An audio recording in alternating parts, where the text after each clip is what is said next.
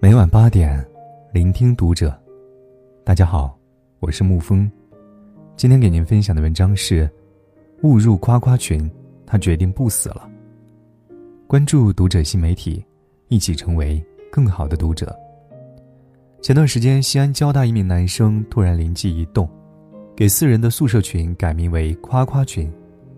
然后有趣的事情发生了，短短几天内。这个只在相互吹捧的微信群爆火，群员从四个人发展到一千多个人。每天都有人到群里求夸赞、求表扬，群友们在夸人这件事上也是不遗余力，毫无底线，动辄夸出新高度。大家经常互夸，夸到半夜还意犹未尽。其中一个小伙伴因为心情不好发了张自拍到群里，结果被夸作“西郊吴彦祖”。据说被那么多人众口一词的夸过之后，他连续几天运气爆棚，做什么都特别有劲儿。这样的夸夸群在各大高校迅速流行起来，并进入各个领域，几乎每建一个夸夸群都能迅速满员。看书看不进去求夸，于是有人告诉他，看书看不进去说明你的知识水平高于书，逆浓度梯度知识无法自由扩散。被老板解雇，求夸，一群人争相表示这是老板的损失，恭喜你啊，又要找到更好的工作了。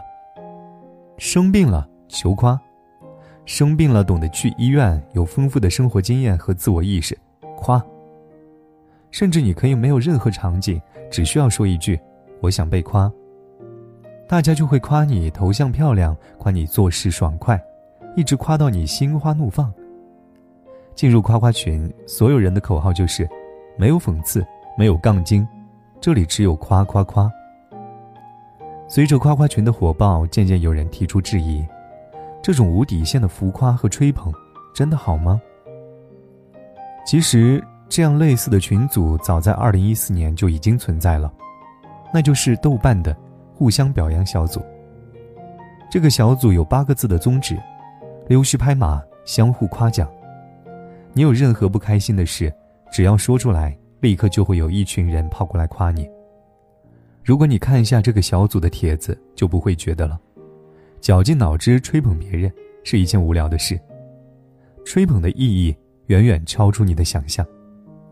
在这里，失恋加失业根本不是事儿。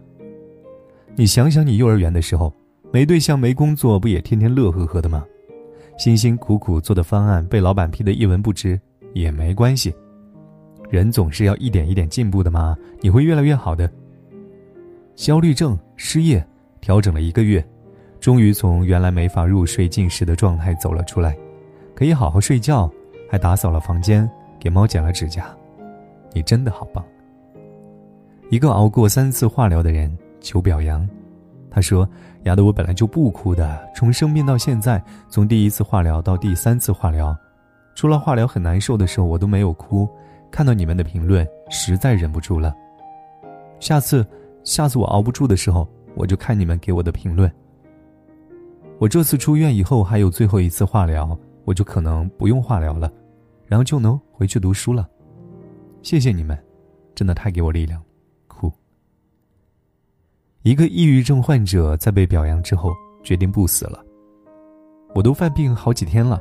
想打人，想骂人，但是今天没有哭，而且还自己拎着小筐去洗澡了。我是不是很厉害？我竟然出门了！求求求表扬！我又多活了一天。看到这里，我真的想抱住他，大声告诉他：“你好棒，真的好棒好棒！”这是发自内心的赞美。昨天我读到一则小故事，非常的治愈。某个刚入职的新人参加公司的匿名批评大会，看到前辈的一条又一条批评，正惭愧到无地自容。这时，忽然又一条匿名评论袭来：“过分溺爱小动物。”大家发出善意的哄笑。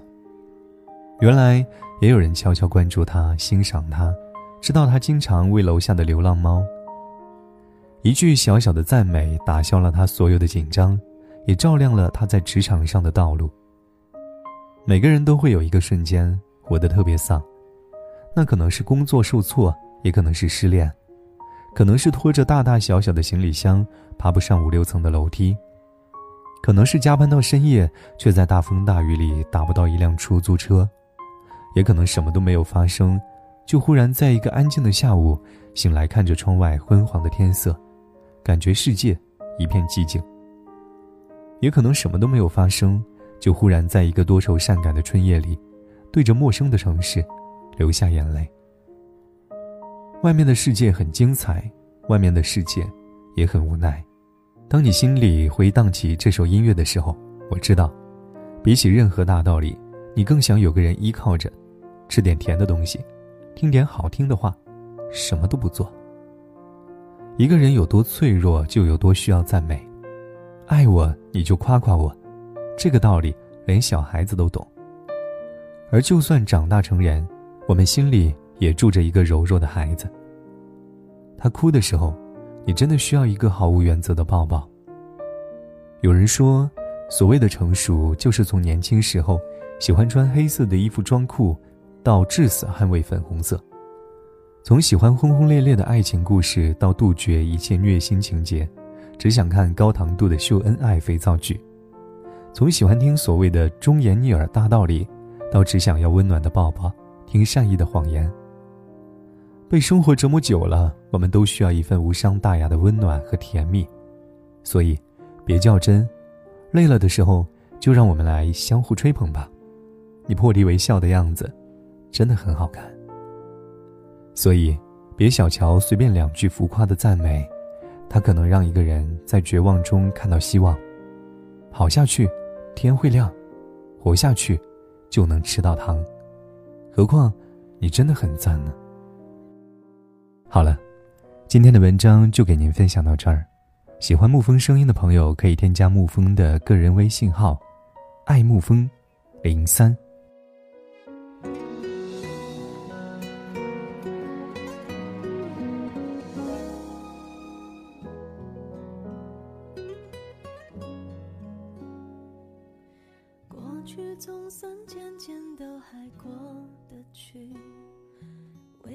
就等来了再决定，回忆多少还留一点点余地，还不至于回不去。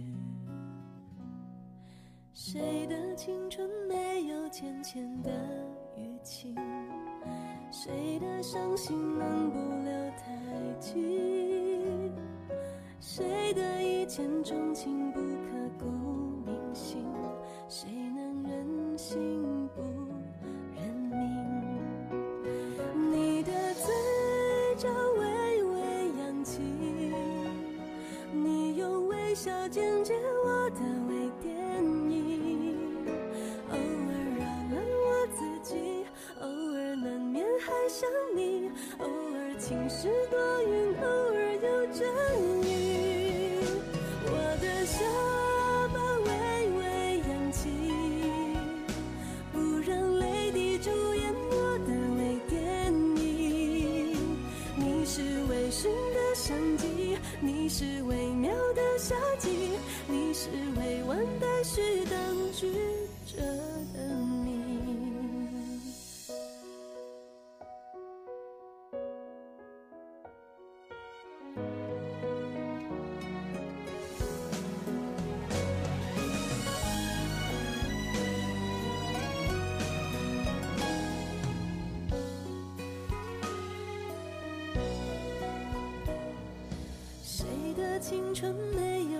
前的力气，谁的伤心能不留太迹？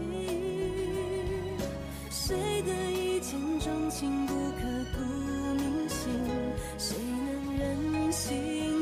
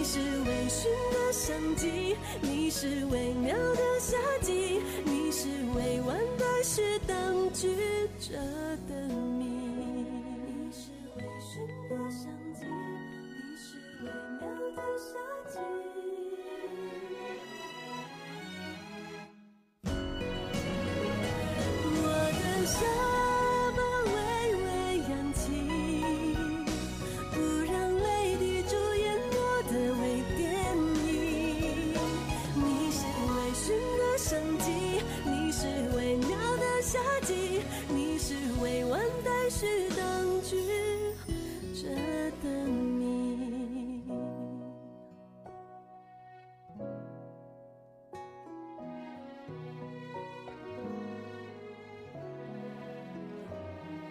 谁的一见钟情不刻骨铭心？